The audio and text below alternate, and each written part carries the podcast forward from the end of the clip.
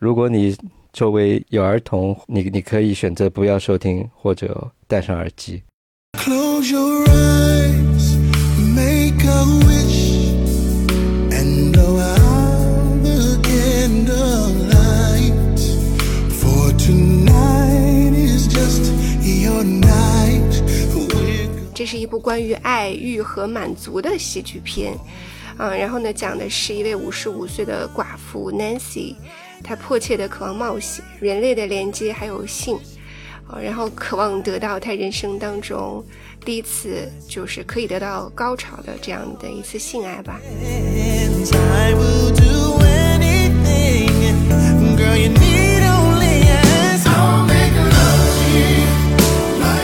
可是电影表现给你的是呢，这个鸭子 好像对人生观、世界观 以及对他的职业选择想得非常的通透，呃，一切都合情合理，能够自圆其说，他不是被迫的，他就像这个豆瓣上写的，他是一个心灵治疗师的感觉，所以这里面就产生了一个一个矛盾在里面。Girl, relax. Let's go slow. 你再往深一层想的时候呢，实际上这些女性她们在这种，她们之所以有这种需求，实际上某种程度上，她们也是被这个男性社会所塑造了。男性社会告诉他们，就是你们应该是属于配角的，你们不不应该获得主角。那么他们就接受了自己这种身份，所以有一天，当一个人拿他当人的时候，有一个人拿他的体验当做核心的这个诉求的时候，他一下子好像就获得了这种满足。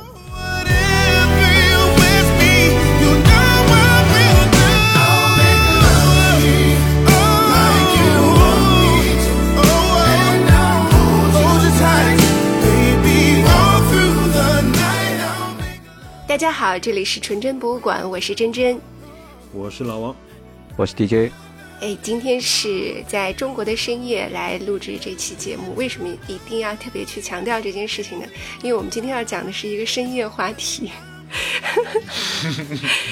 是不是？精神马上振奋起来。就是比较委屈 DJ，你知道，你在一个清晨要跟我们去聊一个属于深夜的话题。反正我也没睡醒。今天其实是由一部电影引起来的，至于这部电影是怎么来的，老王来说吧。嗯，这个片子是因为就是我妹妹那天推荐给我了，她说这个电影她好像她看了，蛮好看的。她倒是没有推荐给我，然后意思是说，嗯让我把这两个片子介绍给你们两个看一下。然后我那天很忠实的马上就截屏，然后发给了你们俩。然后我说你们俩找找时间看看吧。我说这是一个嗯，嗯呃心理学博士发给你们两个的，让你们两个看看会有什么感觉。不，心理心理学博士发这个给我们两个，他的目的是想要分析我们俩的啥心理？完蛋，那这期节目放出去以后，又可以多了一些被分析的素材。哎，所以我就很好奇，给你俩诊断一下。那我有点害怕，嗯，哎，你们俩我感看了吗？觉到我会分分钟破防。看了，看了，看了，看了。嗯就是有呃第一次有这个听众反馈啊，然后而且推荐给我们电影，嗯呃，是一个这样的循环，肯定是要第一时间看的。嗯，但是这不是最重要的原因，最重要的原因是因为 DJ 先看了，他说很有趣，从来没有看过这个角度的电影，还有没有把这个话说明白？对我就不剧透。对呀、就自然而然的引起了我的好奇心。我先先把这个片子的名字说一下啊，呃，这个片子是二零二二年的新片，哎，这是哪里的片子啊？是英国的啊，叫《祝你好运》，里奥格兰德。是的，所以因为 DJ 说很有趣，我当时就立刻翻出来，当时是在下午嘛，我就翻出来把这个片子看完了。嗯，嗯看完了以后，我不是就给你们俩发消息了吗？我说可以聊一期，挺有意思的。老王也看了是吧？我是对，我觉得我觉得还是你们俩先来吧，你们俩先迫的对，你们俩先说，先说好吧？OK，老王又被我们忽悠了。对对对，嗯我先把这个片子的那个豆瓣上面的简介呃过一遍吧。这个片子在国内的讨论度挺低的，所以可能绝大部分人是没有看过的。我大概说一下，呃，原文念一下。这是一部关于爱、欲和满足的喜剧片，嗯、然后呢，讲的是一位五十五岁的寡妇 Nancy，他迫切的渴望冒险、人类的连接还有性。啊然后渴望得到他人生当中第一次就是可以得到高潮的这样的一次性爱吧。嗯，所以呢，他一直觉得连有一些修女都比我的性生活更丰富。嗯，他就非常的有条理的、有管理性的去实施了一系列的计划，做了研究，然后呢，去雇佣了一个，我就看你怎么叫说性。心理治疗师，我真的是 什么鬼？他雇佣了一个牛郎，嘎嘎嘎嘎，叫做 Leo，然后呢，去重启了对自己身体的认识。我真的惊呆了，是连牛郎都是关键词吗？应该不会。我专门为了做这期节目，我还到各大网站、网站、网站上面去研究了一下，好像我感觉牛郎不是关键词语，所以我说出来还挺，就还挺顺口的。牛郎配织女，对哦，他没办法对这个进行屏蔽吧。鸭子肯定也不是关键词，反正就是这么一部呃电影吧。这还不是一只便宜便宜的鸭子，肯定是一只很贵的鸭子。嗯 嗯，好像它里面是说了，好像是说这个这个男孩的价格蛮高的。对啊，老太太都心疼了，太贵了，是吧？OK，你们两个谁先来？就是说实话呢，因为这个片子呢，我是嗯呃，我转给你们两个以后，因为刚好我反正最近这几天我刚好也在人在外面嘛，所以我也就没有太多的时间去看这个。然后呢，我是昨天晚上的时候，我在那个嗯，在酒店里，反正我把这个电影看了一下，所以呢，我看完以后我就觉得我又上当了，我又被你们两个忽悠了。就是如果放在正常情况下呢，这个片子我是看不完的，我坚持不下去的。然后呢，你我所以我就想先听听你们两个的态度。我先问你拉进度条了吗？没没，我还真是没拉。所以我中间好几次想动一动，但是我忍住了，我就想看看他是怎么把这个故事讲下去的。我确实是忍住了。嗯嗯，我觉得他单从电影的角这个艺术形式的角度来说，是一个比较一般的吧，嗯就是一个呃很小众的一个小制作的电影，嗯讲了一个比较呃奇特的话题。对，属于那种两三个人就演完的电影，你知道？这这个片子真的就是两个人演完的。嗯，动作片。他就把它分成了四幕嘛，就是讲了这个老师约四次去约这个牛郎的这么呃四段这样经历嘛，对吧？嗯来表达他的这个呃对性的这个态度的改变呐、呃，包括对他自身认识的一个改变的过程。嗯他在跟他的接触中一点一点的呃拓宽了自己人生的经验吧。嗯可以这样去讲，就是他其实心里一直怀有一种梦想，对吧？呃嗯，对性的梦想，然后或者说对人生冒险的一种梦想。他觉得自己的人生非常的呃，非常的平淡 Boring 呃非常的无趣，哎，boring。啊，然后做了一辈子老师、家庭妇女、妻子，对吧？他尽力的去扮演好他被赋予的这些固定的社会角色，呃，从来没有去实现过他自己心里的一些想法，或者他对性的这种幻想从来没有被实现过。那他到了这个年龄，呃，终于从社会道德的角度来说，被允许去做一些事情了，是吧？那他他就想要想要去做一些出格的事情来满足自己的想象吧。那这个角度我确实没看到过，我我们看到过男性呃交际的这种电影啊，或者说各种奇怪的性的组合的电影，但是中老年妇女对性的渴望，呃，这个表达这种电影我是没有看到过，所以我觉得挺新奇的。呃，我也理解为什么老王觉得这个电影其实一般般。嗯，你好好说，你觉得我是怎么觉得不好的？首先呢，就是说这个故事讲的太完美了，就是这个男的作为一个鸭子，他想想的那么通透，这个女的她又是从老师的角度，又是从妈妈的角度，也在 question 这个做鸭子的小男生的人生观、道德观，呃，然后两个人又在这个道德观念的问题上进行了一些碰撞。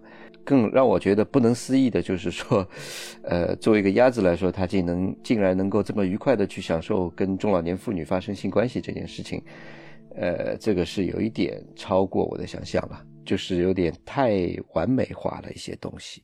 好像一切都可以被说的合情合理，是吧？单作为电影的这个艺术手法的角度来说，它就是一个比较普通的吧。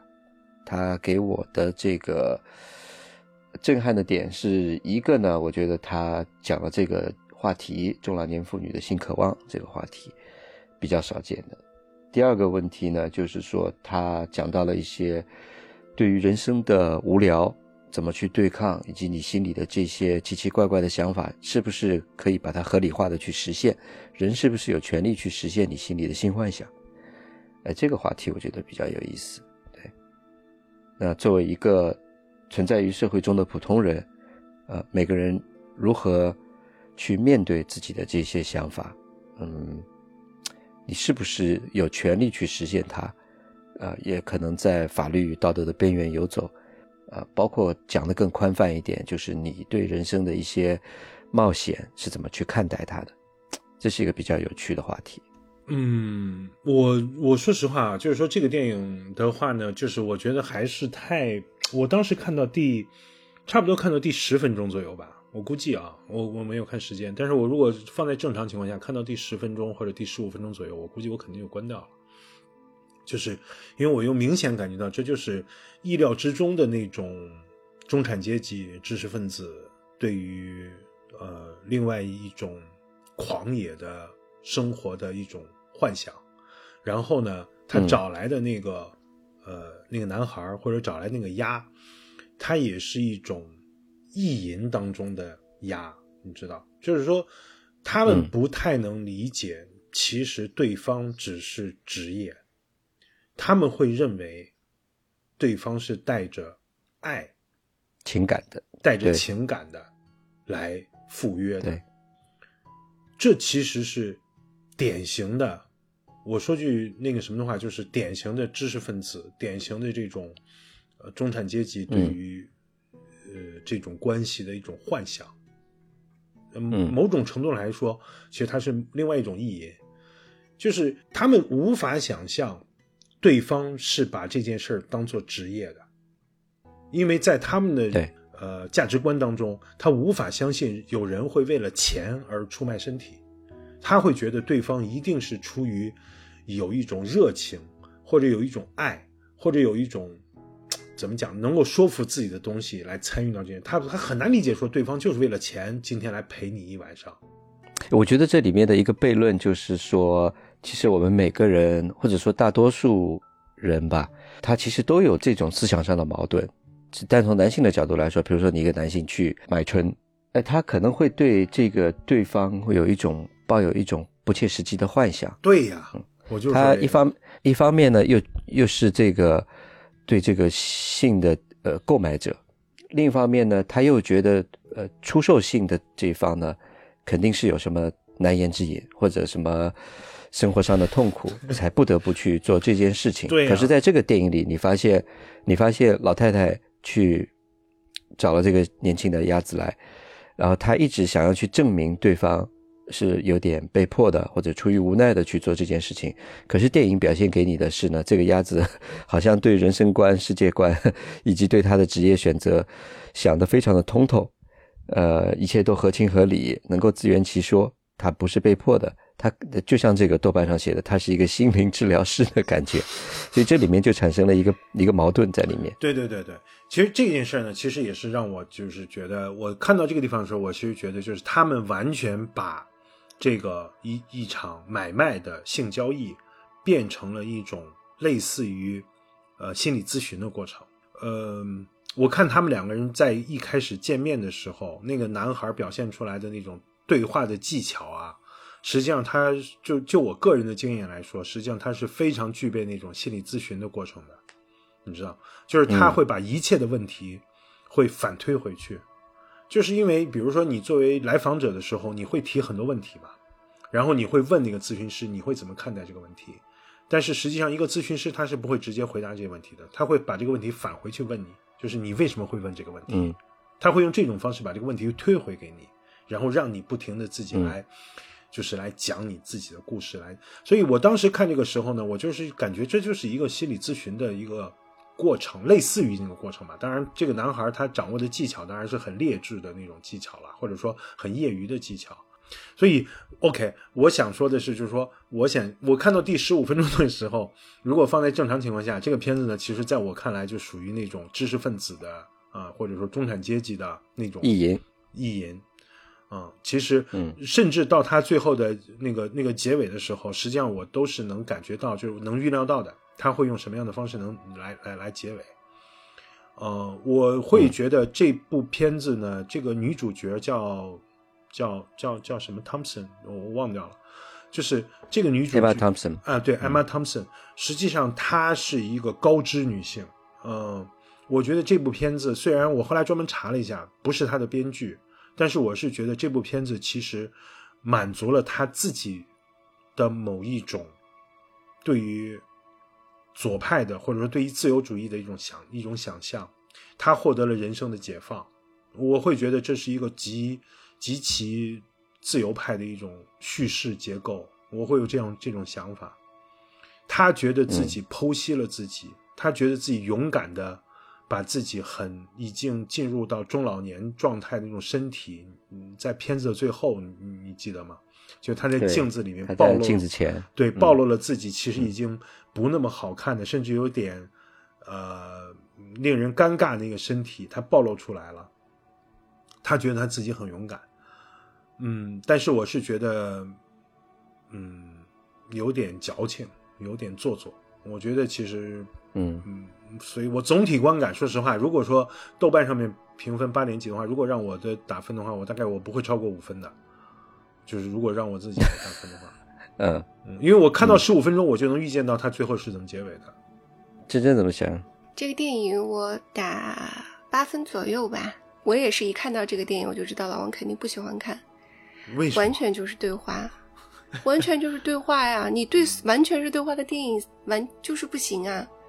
爱在系列你不是都崩溃了吗？所以我看到这个电影我就知道，我估计你看不了。嗯，我觉得就是还可以。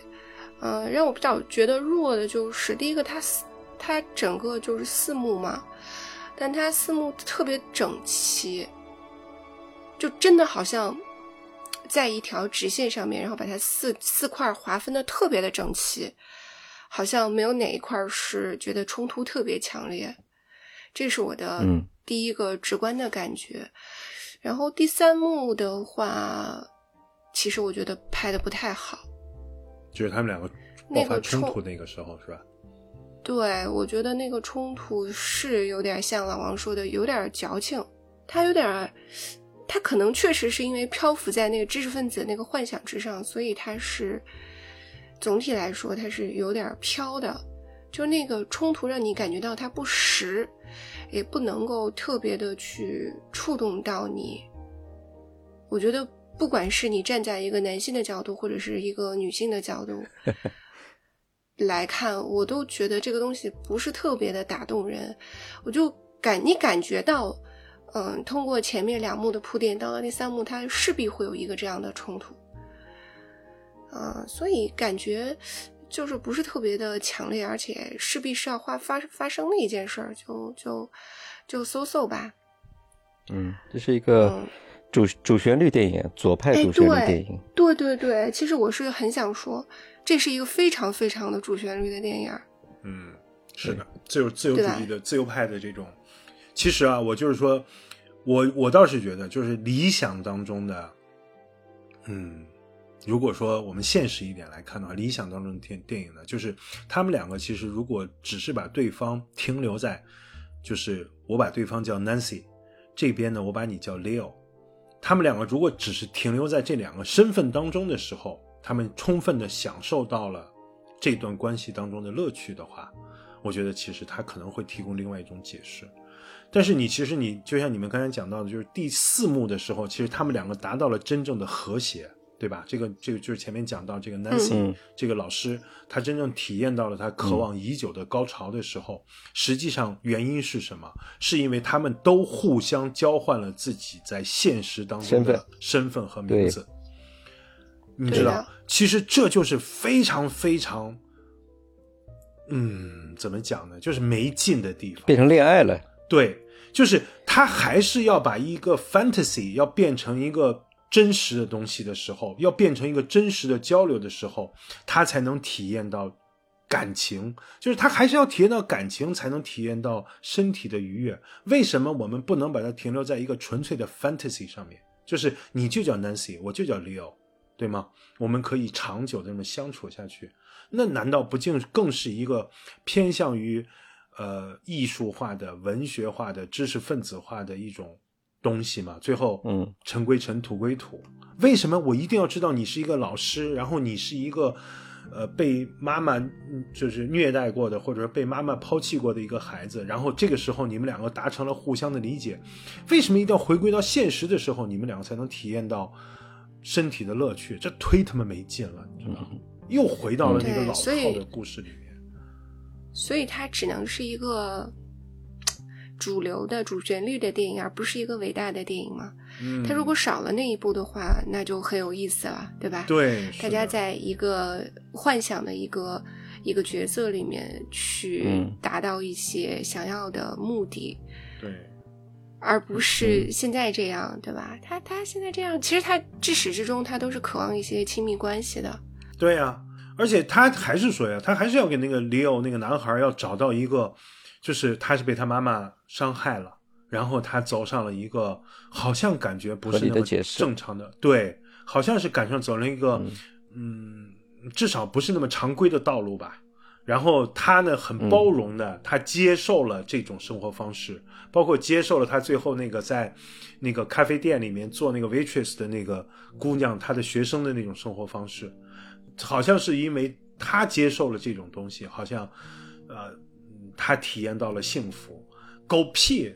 凭什么你觉得是幸福就是幸福？你他妈的不就是还是高高在上的一种姿态吗？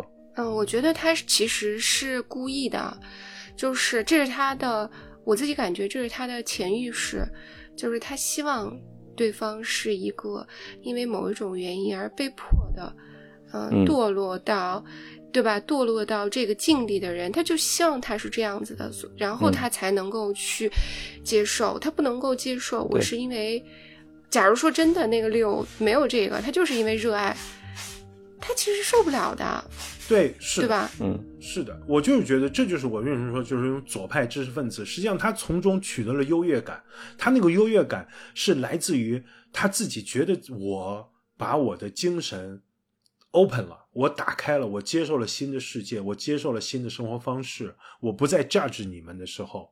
就是我对着镜子看到了丑陋的我自己，但是我也爱上了我自己。但是他最后他是爱上了他自己，你知道，他并不是爱上了那些人。嗯他是通过表现对这些人的原谅和理解，来升华了自己，爱上了自己。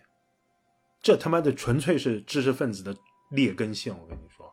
对啊，Leo 太贵了，所以 回到现实才去嗯，Leo 他承担不起。嗯，哎，不过我当时看这个片子的时候，我倒是想起了那个，就是 Mel Gibson 演的那个叫什么《What Women Want》。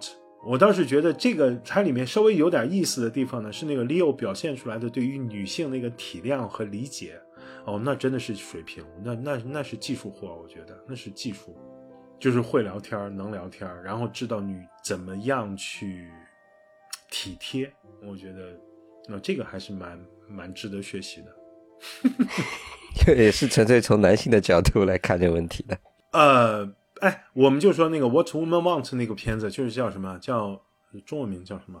男人百分百，啊，叫《男人百分百》。对，哦，我觉得那个片这个子，翻译，对我觉得那个片子其实对我启发很大很大的。我跟你讲，实话说，嗯，我当时看那个片子的时经候，典老电影。对我是觉得我们这些臭男人，确实你不知道，就是女孩们在想什么嗯这个片子是不是刘德华翻拍过的那个？啊？好像是，哦是好像是他跟巩俐好像是的演过一个，嗯，对对对，翻拍过的。狗尾续貂，嗯。嗯，这个片子其实看得我有点着急，你说是哪一个？你说是嗯男人百分百？就是呃，不是，我是说那个吧就是祝你好运。嗯，对对对，Leo 这个，我有点着急，而且我发现了一个巨大的商机，就是他在搞什中老年么？女性提供服性服务。不是啊，为什么我不买玩具啊？就说一个植入广告是吧？一个植入性玩具的广告。对啊，请这时候如果有广告商可以听到的话，快点来找我。我觉得你们也去可以开发一下新的市场，因为我觉得就是很让人着急啊，他又要费劲，费那么多的口舌，嗯，然后去获取一种自己的自己被自己的救赎，然后还要花那么多的钱，我我觉得老太太要求很高嘛，因为她不是说你像 Leo 这个肯定是技术高超的，对吧？那技术高超的也老太太都不能高超，是吧？那她一定要在精神的层面得到满足才行嘛。太费劲了，所以他根本就得根本没有办法得到自由。从这个角度来看，我觉得他是对我们女性的侮辱，就是看上去他是聊一个呃中老年女性的嗯。呃性解放的问题，但我觉得不是哎，就挺悲哀的一件事儿。嗯。嗯，而且呢，嗯本来是可以通过一个更加自由的、更加让你快乐的方式去实现的。嗯。嗯，对吧？结果还要我就觉得有点累，说实话有点累。看这个片子看的我，呃，讽刺的是到最后老太太是通过自摸的方式得到了她想得到的东西，对呀、所以我这就对 Leo 是一种侮辱吧？所以，哎，这么看来，豆瓣上面写的是对的，你知道吗？他是心理治疗师，就是经过了前面三次的治疗，到第四次的时候，他终于得以放松，然后才才才能够放开自己去去得以性的自由吧。嗯。嗯所以，其实如果站在这个角度来说，我觉得如果不把它当做一个女性来讲的话，其实我们每个个人嗯其实都会在现实当中，你会受到很多嗯压抑嘛，不管是男的女的，其实都差不多啦。你比如说，嗯他在其中，他他渴望得到那种，呃，就是 oral sex 的那种体验，她渴望那种，但是这种东西呢，她没办法在她的呃原先的老公身上获得这种体验。那么其实呢，大家都是被束缚在一种现实的生活当中的，就过一种呃呃字面意义上的所谓的正常的生活。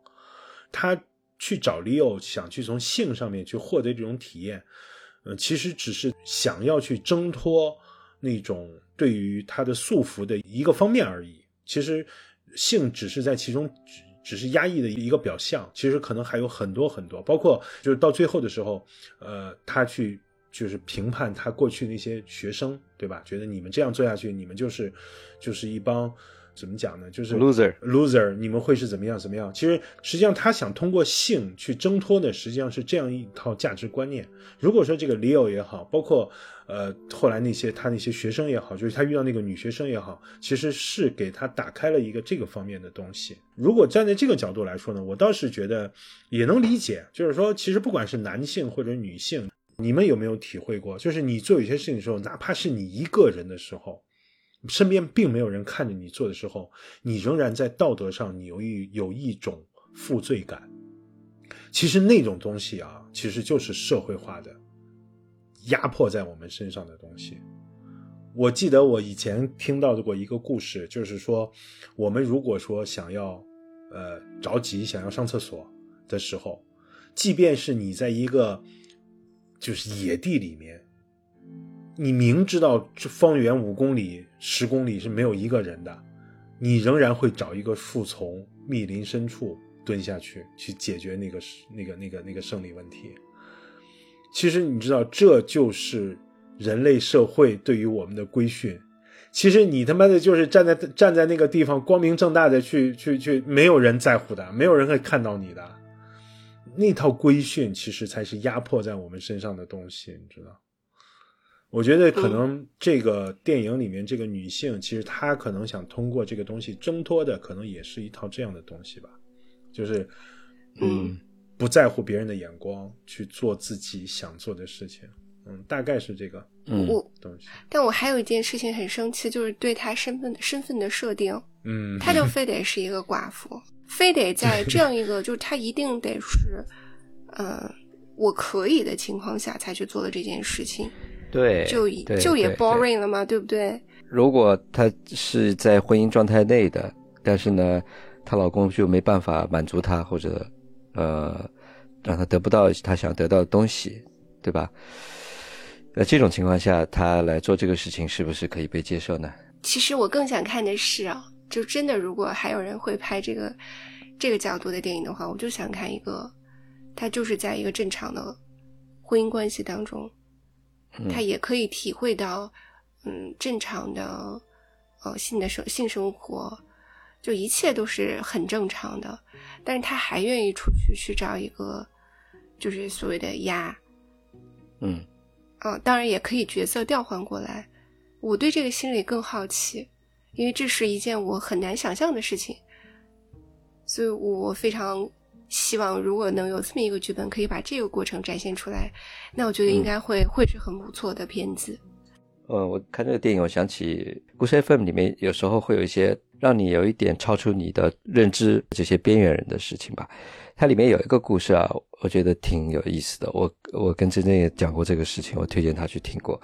就是说，呃，他是说一个女生去呃约炮吧，呃，但是呢，她在她在约炮的时候呢，她又希望跟对方产生一些情感上的连接，呃，然后对方这个男的就是做完了以后就直接就走了，以后也再不跟他联系了，他就觉得很失落。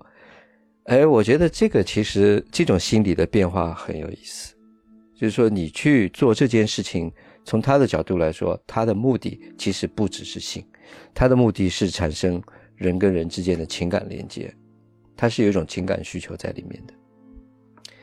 呃，可能很多就是有有这种想法，或者说去做这件事情的人，他们其实目的并不仅仅是在性的部分。嗯，是。其实前半段你会觉得这个 Nancy 很可怜嘛，对吧？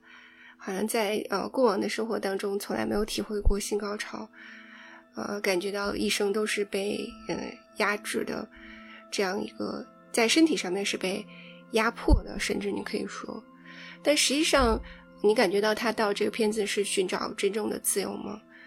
你到看到第三段的时候，嗯。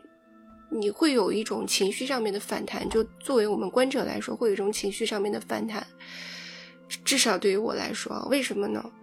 因为我就觉得，我靠，花了钱还要找罪受，对吗？他花了钱了以后，他的情绪其实又被别人带跑了。你可以说对方是在，你说的严重一点是在 PUA 他，对吧？嗯，对，他通过自那个说说为什么你要对我这样？啊，我其实只是想怎么样，对吧？然后是，然后表现出暴力的一面，成功的控制了 Nancy 啊。然后从这个角度看也也成立，对对啊。然后因为你作为一个这个 Leo 作为一个性工作者，他最希望的就是你还得多来找我几次啊。那第三次 Nancy 也付钱了，甚至还有了第四次 Nancy 也付钱了，还得给他介绍了更多的客人，他是不是对他 PUA 还成功了？还给他介绍更多的客人，对，没错，你这个解一个，你这个解释也是也是一个新的角度，对，这是一种，就是怎么讲呢？就是，呃，欲拒还迎的一种态度，你知道？就是对，对呀、这所以从这个角度来说，他其实更可怜。他整个就展现了女性的可怜，根本就不是别提女权了，我觉得什么都没有，嗯嗯对吧？他如果真的想拍一个能深入去探讨一点的，就像我刚才说的，甚至像 DJ 说的，没有什么原因，你不要去给他强加什么理由，没有的。哎，如果这个片子再来一个反转，就是 Leo 嗯。跟他这个、呃告白了自己人生的悲惨经历，然后两个人在精神上达到了某种呃契合之后，对吧？嗯。老太太在镜子前看着自己衰老的身体，刚刚跟 Leo 呃发生了愉快的关系，然后 Leo 走出了房间，就是一翻脸就是嗯，这个老太婆。啊，又被我 PUA 了是吧？还给我介绍了好多新客户，理由心满意足的走了。这个片如果这样反转一下的话，那不是更有意思？我觉得更现实、更真实。嗯，你说的这个这个版本呢，可能有点过于残忍，但是呢，可能更接近于真实，现实，对真实，它可能会更让人嗯觉得味道好一些。反正至少我这个这个我这个奇怪的品味呢，我会觉得就是那样的话，会给我更多的呃冲击吧，应该这么说。嗯，我觉得更好。那样的话，他如果是这样反转的话，他也许就可以去搞一个金狮奖、银狮奖啥的，去一下戛纳走一走红毯了。对，对是的，现在就是一个喜剧片吧。对啊，他最后好像是两个人互相都得到了对方的一种启发，你知道，就是那个 Leo 走到了那个街上的时候，好像觉得自己卸下了呃肩上的担子，获得了母亲的原谅，然后这个母亲呢也获得了一种对于自己的一种认可，然后人世间要是他妈的能可以用这种方式就可以获得这种这种解脱，那他妈的太简单了，那是是，他他把亲子关系混入到这个里面，让我会觉得挺别扭的，很难受，嗯，特别难受。嗯。他让我想到另外一个电影，就是说，呃，也是讲类似的东西，但是他这个角度就就是像我刚才说的很残酷的一个角度。呃，金基德拍的那个《撒玛利亚女孩》嘛，嗯，是，那个片子得过柏林的，嗯呃，柏林是金熊奖还是银熊奖吧，反正是拿了一个大奖的。他讲的故事，他故事的讲的是说，有两个女孩，她们俩是好朋友，其中一个呢为了筹钱去外面旅行，呃，然后就去就去卖春嘛。那后来她不幸死亡，然后她的好朋友呢，为了替她赎罪，或者说满足，去去去实现某一种心灵上的净化，他就去找到他朋友记下来当时那个接待的客人的联络方式，然后把这些男的一个个找回来，免费为他们呃给他们提供性服务，然后再把钱还给他，就是等于是在替他的朋友赎罪。哎，这个角度就很有意思了。哎，那这这种角度来讲这样一个故事，就是能够获得金熊奖、银熊奖，走戛纳红毯的这个路但我，觉得啊，这个这个嗯角度的片子啊，真的只有东亚人可以拍出来。特别韩国人、对日本人可能做不到。嗯对，他就是特别符合这种，甚至有点变态的这种。金基德好多电影都是这种性的部分有点变态的，对的有，一点路子很怪的，呃，但是有一些确实还比较能够让人有启发的。就是讲到这个这个类型的电影里面，你就发现，比如说韩国还有一个电影，我想起来叫《九成小姐》。《九神小姐》是李在镕拍的一个电影，它就是讲的一个正常的一个中年女性去卖春的故事。然后跟这些嫖客之间呢，有一些他就变成就是老人跟老人之间变成朋友了。啊，最后就是有一些老人他想要离开这个世界，那需要有人来帮助，然后这个卖春的这个老年妇女就去帮助他们实现死亡的梦想，最后他就被抓进去了。他讲的是这样的一个一个故事，但是你回过来看，就是它里面能够去讲到这种社会边缘人群，讲到他们的这种可能真实在社会中会存在发生的这些事情。呃，这个丑恶的这一面跟善的这一面，怎么样在这个故事里面同时表现出来？这个也是很有意思的一个角度。然后我刚才说到这个韩国电影会有这样的一种表达，但是日本电影就很少有这样的表达。日本电影我举一个例子，就是有一个电影叫《零点五毫米》，这个片子不算太老吧，我觉得可能六七年前的电影吧。它讲的是有一个年轻的女生，她专门去找这些呃独居的老头，这些老人呢，就是一还是有性的需求，对吧？然后生活上也没有人照顾，那这个女生呢，就是去跟他们在一起，然后照顾他的生活，就是你说她是她是一个呃像女儿的角色也好，或者像情人的角色也好，到最后老人走了，他不是他没有把他杀掉，就老人正常的走了以后，就是或者老人跟他分开的时候会给他一些钱，大概是这样的一个故事。那日本人的这个角度，他就没有像韩国人的角度这么的犀利，这么的残酷，他就不会像韩国人搞得这么刁钻古怪的，呃，去去讲一个故事。然后就是有另外一个电影，也是一个日本电影，它叫这个电影叫《三十七秒》。它为什么讲三十七秒呢？是说一个小孩他生出来的时候，因为在妈妈那个难产嘛，所以他被呃卡在那里多了三十七秒钟，结果造成这个小孩生下来以后，他是小脑有问题啊，或者怎么样的，就是变成脑瘫了嘛。其实他就是一个有正常的人的感知跟呃思维能力，但是他行动比较缓慢，表达不清楚，这种脑瘫的小孩，是一个女生嘛。这个女生她到了她的这个年龄之后，她也有这个性的需求，那这个作为一个呃，其实心理心理正常、思维正常，但是身体不变，然后外表上就是是一个残疾的一个状态的一个年轻女性，她的这个性的需求怎么去表达，怎么去得到满足？然后呢，她故事里面这个女生她是帮人家在画漫画的，后来她就呃自己去找了牛郎，可是跟牛郎呢，她也没办法发生正常的性关系，她没办法控制自己。从又是从一个不一样的角度，从残疾人的角度来看，怎么去满足他的性需求，解决他的性需求的这个问题。所以这几个电影，我觉得可以去看一看，嗯，就日本的、韩国的，各自从各自不同的角度，呃，来讲这个人类最基本的这个生理需求的这个问题。嗯那绿洲也是了，哎，绿洲也是，对，嗯绿洲也不错。绿洲不一样的地方是，它是爱情了。嗯呃，刑满释放人员，这个社会上的游离在社会边缘的这么一个年轻人，跟一个脑瘫的一个女生之间产生了爱情，他们是真的爱情，对吧？嗯但这个爱不被周围的人理解，人家可能呃认为这个男的在占这个女的便宜，啊，或者说他有什么不良的企图，啊，就是不能够把他当成一个正常的人跟人之间的这个产生感情的这个关系来看待，那变成了一个社会的悲剧。嗯所以《绿洲》也是一个很好的一个电影，它也是个韩国电影。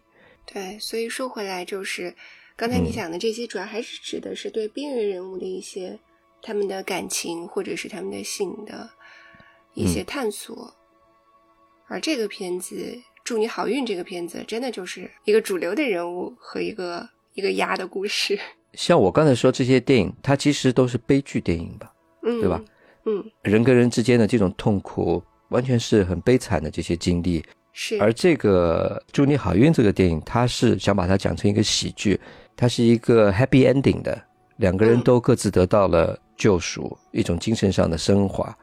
那你 这个跟这个底子你就不存在，你不存在这个 foundation 让你去得到这个升华嘛？是这个话题不存在能够支持它是一个喜剧片的对这么一个，对吧？它是拧巴的，本来就不可能是一个特高兴的事儿，完了他要把它讲成一个喜剧，所以嗯整个看下来，他的观感是有一点有一点扭曲的。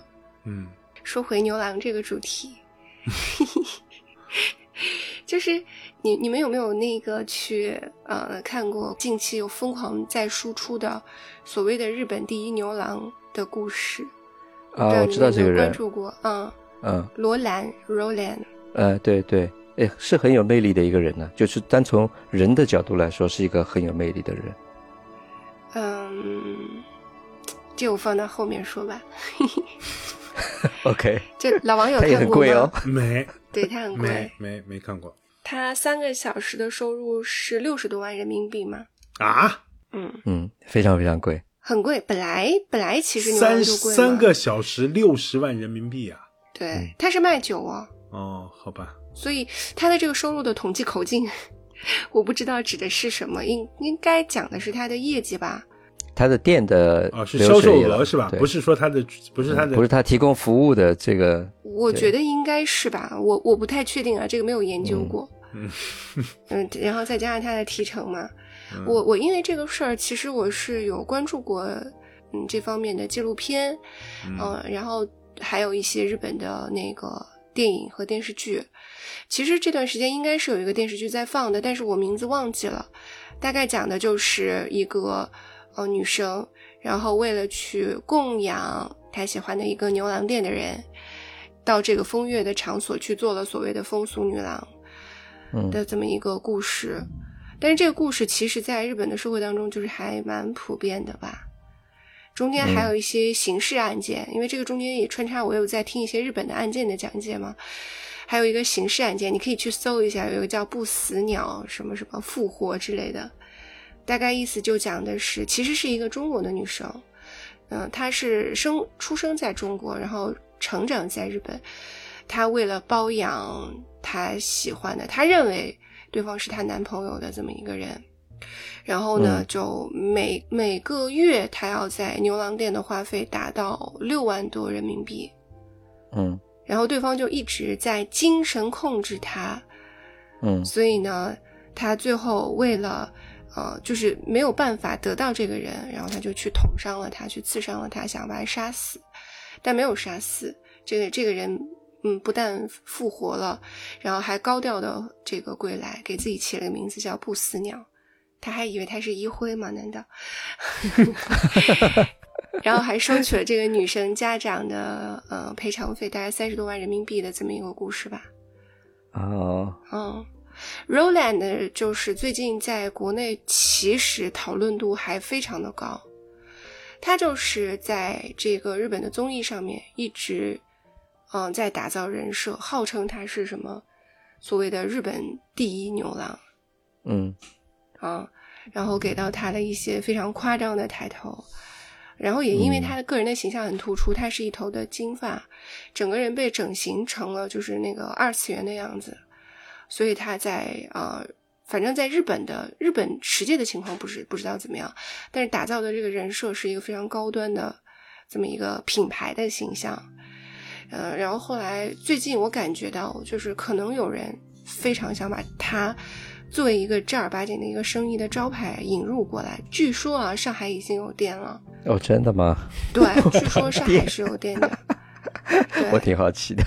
对，呃，然后呢，所以最近在中国可以看到他上了很多的自媒体，因为他没有办法上正儿八经的媒体嘛，但是他上了自媒体，而且上每一个自媒体的时候，其实对他的身份都是有洗白的，嗯就讲他是。呃，他只是什么？首先讲他是牛郎而已，对吧？然后其次就讲他们其实只是陪酒，哎，呃说他卖脸不卖身嘛。对对对对对。然后讲他，他他迎合了一个非常现现现在的一个价值观，说，嗯、他是一切都是从女性出发，他是为了让他的女性客户开心，然后他提供了非常高的情绪价值，等等等等，打造了这么一个人设，导致他真的在中国的大量自媒体上面出现。但是很很很，就是还挺让人庆幸的，就是也有很多人在反思他，也有很多人在揭露他，就讲他整个的这个打造人设的过程，嗯、其实啊、呃其实就是精神的 PUA。然后也有人在那个 B 站上面去发了很多的，就是剖析日本牛郎的他们的一系列的做法，就讲彻头彻尾的，其实就是精神的 PUA。嗯嗯，他们和国内的这些被爆出来的这些，嗯，PUA，嗯，普通女性，然后让普通女性去，呃，贷款，啊、为他们刷信用卡的这些做法是一模一样的，嗯，那跟网贷差不多了。嗯跟网贷是差不多的。我跟那那离完蛋也不远了。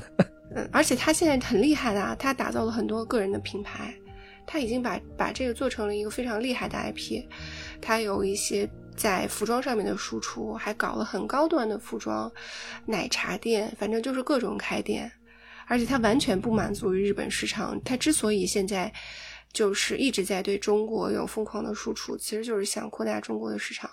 据说也有很多中国的富婆确实到那边去刷了，给他刷了不少的业绩吧。嗯嗯，所以我觉得其实我我不了解你说的这个人啊，完全我完全没听说过这个人。但是呢，就是其实嗯结合回我们前面说这个电影，就是 Leo 这个电影，然后加上嗯你刚才说这个故事，其实我是觉得，其实这真的就是一个在男性主导的社会里面，其实女性她们渴望的无非就是有一个人能跟自己好好说说话而已。是的，就是你只要能能提供这种嗯这这种体验，就是你把我当做一个主角，你把我提供一种就是怎么讲呢，一种被呵护的感受，他其实就已经满足获得满足了。而实际上，有的时候呢，我们如果你再往深一层想的时候呢，实际上这些女性她们在这种，她们之所以有这种需求，实际上某种程度上，她们也是被这个男性社会所塑造了。男性社会告诉他们，就是你们应该是属于配角的，你们并不应该获得主角。那么他们就接受了自己这种身份，所以有一天，当一个人拿他当人的时候，有一个人拿他的体验当做核心的这个诉求的时候，他一下子好像就获得了这种满足。所以其实我觉得这其实就是一种整个男性社会对于女性的一种 PUA 吧。其实这个《Leo》这个电影里面，其实一开始也也他也有这种嘛。就是说他突然一下让这个 Nancy 体验到了自己是一个女人。其实他这种体验到的说你是一个女人这种体验，实际上还是一种男性对于女性的那种角度，让你体验到你是个女人。我不知道我这样说是不是清楚啊？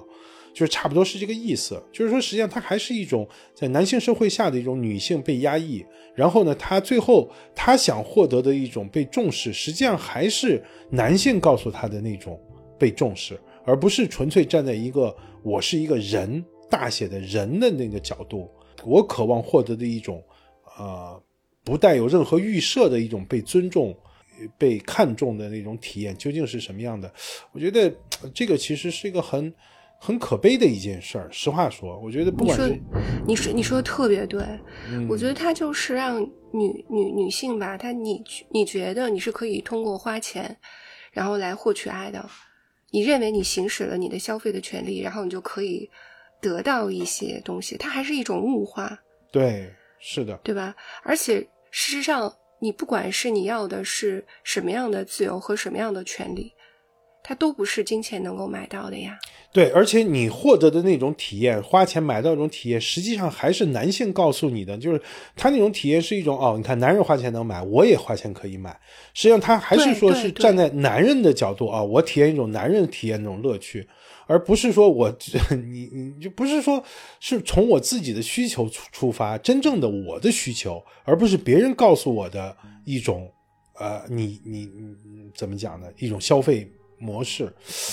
嗯，确实，就就是你要说这儿这个女性，确实是在现代社会当中，确实是全方位的一种他者的角度吧。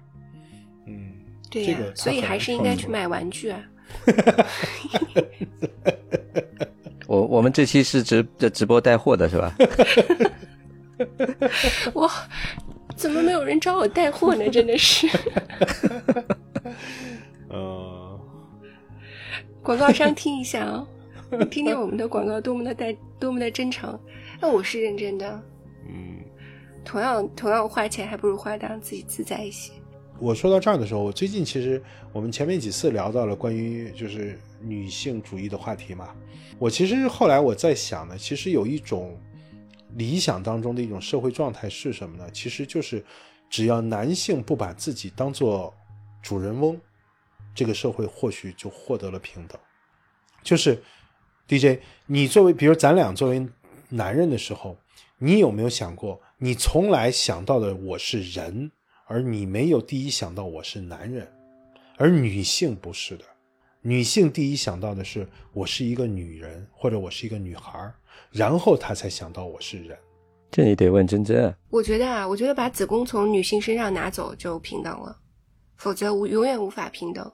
我真我真我真的是这么认认为的，没有办法呀。你你想想，其实我那天研究了一下，他现在不是大家都在喊嘛，对，嗯，觉得国内各种怂恿适龄女性，还有不适龄的女性做高龄产妇的都要生小孩儿，觉得已经嗯惨惨绝人寰，是不是？根本不是。我那天去研究了一下，那个一战、二战以后，德国和日本，那对于女性那才叫一个惨。嗯，他为了繁殖人口，他都到什么程度了？所以我觉得永远不可能平等。只要子宫长在女人的身上，他就不可能平等，没有办法，真的没有办法。嗯所以我一直不是说我在怀孕的时候，我得知我我的是女儿的时候，我特别难受，因为我又就在想，完了，她又要和我一样了。这我当时可很难受的一件事儿，所以其实呃最开始的时候，他们都问我你希望男孩儿女孩儿，我一直都说我希望男孩儿，为什么？因为我觉得男生生来就不用这样，他至少不用像我们一样在床上疼二十多个小时吧。真的，直到我生出来那一刻，我都是我，我都在想会不会有反转，希望他是个男孩儿，然后就结果确实还是女孩儿的时候，我我我我是很我是很难受的，我替他难受。然后大家都在恭喜我说：“哎呀，你但是你你的晚年应该会很幸福，对吧？”啊、现在目前来看也是的，女儿会很体贴啊什么的。但我觉得，那我宁愿他对我坏一点好了。我希望他是一个自由的男生，嗯没办法的。嗯，你说的这个，我眼泪都快出来了。嗯 哎，这是真的吗？我很多人都问过我这个问题。我说你怎么会希望自己去生一个女孩呢？女孩太可怜了。你看，这只这是只有深夜节目才讲得出来的，我大白天就讲不出来。嗯我自己曾经，我唯一想过的说，我就是这么说，就是说我自从我第一次意识到说我想将来有可能有一个孩子的时候，我就想的是我会有一个女儿，我从来没有设想过我儿有一个儿子会是什么场景，你知道？所以呢，当我那个时候去在这边还去做 B 超，将要有一个女儿的时候，哦，我那个真的是开心。但是事实事实上呢，就是如果呃我站在今天的角度回头重新看呢，其实咱俩的角度刚好是反的，你知道？就是说，嗯，你想要的说，我有一个儿子，其实你会觉得他有一种轻松在里面。我其实跟你刚好是反的，我认为就是我有个女儿的话，她可能获会获得一种轻松的生活，一种轻松的一种体验。我说这个的话，其实站在我今天的角度重新看的时候，实际上那个是完全是出于一种男人的自大和无知。嗯，我会觉得女人轻松。嗯嗯，你如果站在我今天这样角度去看的话，我可能不会这样想了。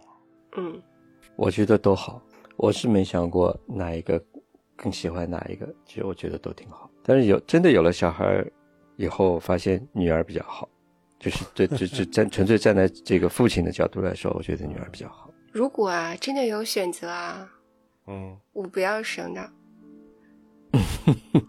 我嗯我对，因为我觉得人类就是悲剧，这全是政治不绝对不正确的话。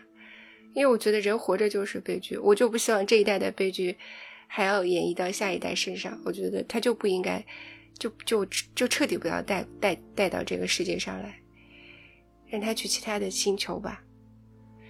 嗯，就是我从这点上，我倒是有一种不同的看法。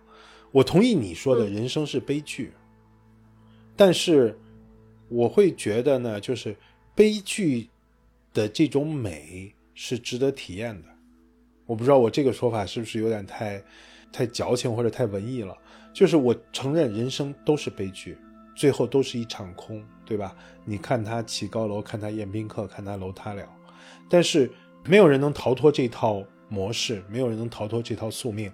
就像我们前天我在那边正在开车，在高速上开车的时候，突然知道了安倍晋三突然被人干掉了，就是就是如此的风光的一个人，突然有一天被一个莫名其妙的王八蛋一枪轰掉了，为了一个莫名其妙的理由。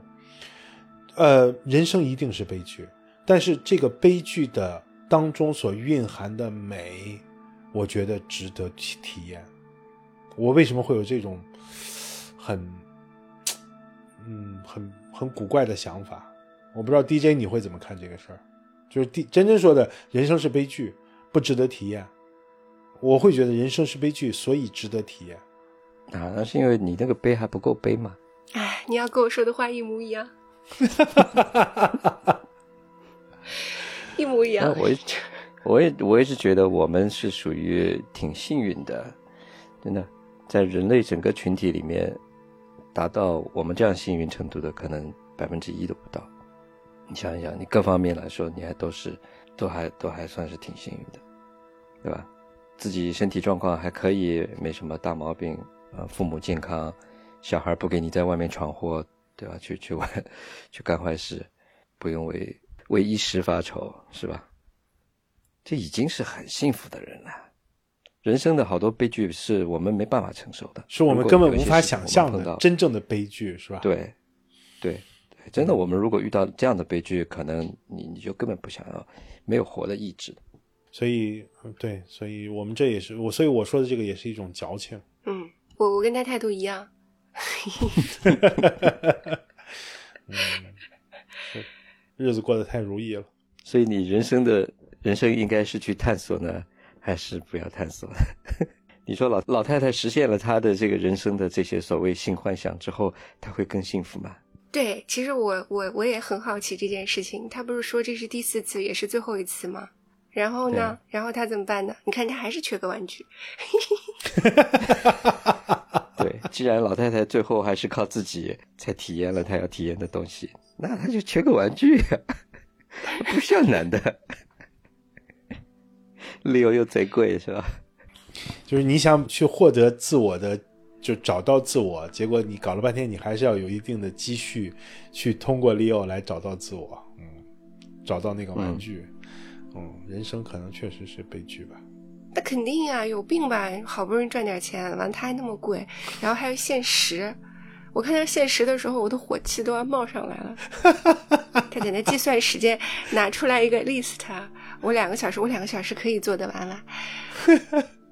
狗屁，两个小时，我我想想都太苦了，还要算时间呢。然后 Leo 还慢吞吞的浪费老太太花钱买的时间，这这啥呀？这是还跳舞，这是花钱买的，还不是赶快但是开干，但是我跟你说啊，这就是知识，专业。这就是知识分子他们无法想象的。如果不跳舞，如果不喝 whisky，如果不聊天，进门就是脱了，然后就上床，知识分子就一切就结束了，你知道？就他们觉得这件事太肮脏了，只有这些加上前面这些东西，对他才觉得嗯这是对的，嗯他才是个人。所以我说，他永远无法得到，他永远无法得到真正的自由和快乐。嗯对吧？他体会不到身体真的放松了以后，真的就是你放弃掉一切，然后你直接感受那种快乐的时候，他永远体会不到那个感觉，很没劲吧？还一定得给牛郎一安排一个特别惨的身世，被妈妈抛弃。简直是强加的，有没有？他就不能是一个正常长大的呃男的，对吧？年轻男性，他觉得哎，我觉得这个职业挺有意思的，可以赚点钱，哎，这样不行吗？就是滴滴嘛，完全可以做成滴滴嘛，就是对 Uber 就是这种，网网约人，对呀、就是 Uber 和滴滴嘛，我觉得其实挺好的，嗯，哎对啊，你真的是变成滴滴形态，变成这个网约人的形态，那你就是 就是像现在社会上这种约炮嘛，对啊，对吧？他们就就不是钱的交易的问题，他就是这个的问题，就是约炮了嘛。哎，那那我又那我又不正确了。那你那约炮这件事情的道德合法性，或者说这个呃它的合理性存在在哪里呢？我有一个也不是我的朋友了，是我我太太的一个一个朋友，呃，大概三十七八岁可能离了婚，然后呃有需求，那就去约炮。约了以后，还在他们这个女生的这种小群体里面分享他的经验。嗯，对他来说，这就他觉得呃理所当然啊。我倒是觉得其实去买对我觉得其实这个倒是，就是说，如果说我们把这件事做成 Uber 或者滴滴的话啊，我觉得其实这个事儿呢嗯倒是挺健康的，就是他会给我感觉反而更健康一些。就是你不要跟我讲什么情绪交流，大家不要沟通感情，我们就是去互相去怎么讲呢？交流就是技术上的切磋，你知道，就是 我觉得这样的话反而更健康一些。哦，挺有意思的。那就把这个事情完全的简单化了嘛，直达目的嘛，那 也不牵扯，也不牵扯到法律不法律，我们三个没有金钱交易。嗯我们三个就好好聊，然后给心理学博士提供了不知道多少素材。呃，Uber，嗯，我接下来我们我们会不会写被写成案例？所以像北欧这些经济发达的国家，然后呢，它在社会道德层面又不像美国是趋向于保守的，他们就会把这个性交易合理合法化合，法化，嗯，对吧？他们也不用躲躲藏藏，就就就就在社会上，我我实际情况我不了解啊，但是嗯我从我的外面的感觉来看，我觉得在社会上他也得到他作为一个公民应有的这些呃人格尊重，呃和地位和尊严，这些他并不缺失。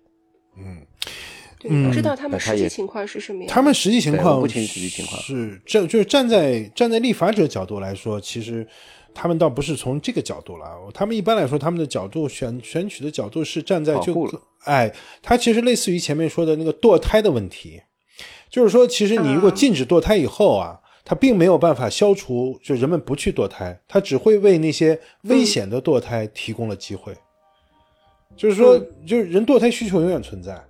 你你把它禁掉以后，他没办法合法合法化的，他只好去找那些黑诊所，然后找那些奇奇怪怪的方法，结果导致了很多悲剧的出生、产生。那其实性交易这件事儿，其实他们的想法也是一样的，他他并不是认可性交易的道德，他只是说你把它翻到台面上以后，可能会少了很多当中的暴力呀、很多这种对于对于呃性工作者的这种伤害的东西，因为它变成合法化的东西了。他是站在这个角度，他也是一种被迫无奈，就是说只好采取这种方式，并不是说他真的认可了，从道德上认可了这件事儿。反正性的东西确实拿它用来换钱，不管是从什么角度，我觉得都怪怪的。嗯，没想到这个话题我们可以聊这么长时间。嗯，挺好的，而且我觉得就是今天这个这个话题挺有意思的，因为我们也一直在寻找一些有趣的事儿去聊嘛。所以如果大家想到或者是呃觉得什么话题呃可以有多方位的思考的话，想看看我们都是怎么想的话，也欢迎推荐给我们吧，对吧？省得我们三个人黔驴技穷，有的时候也也不知道该聊点什么。真正想真正想聊的话题又又不能聊，对吧？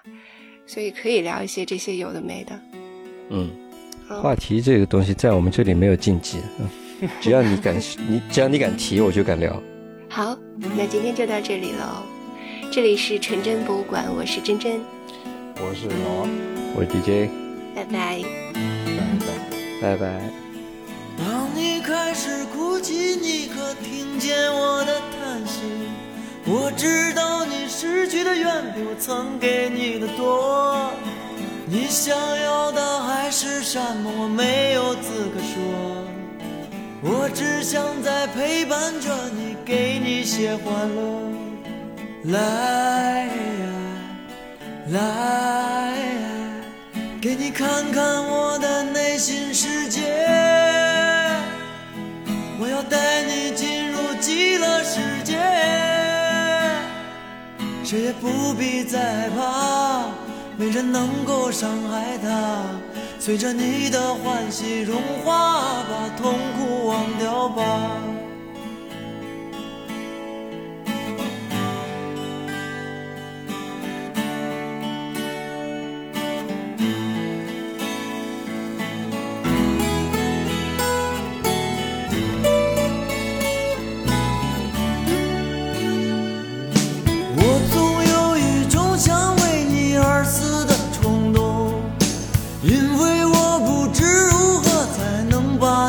我们活着也许只是相互温暖，想尽一切办法只为逃避孤单。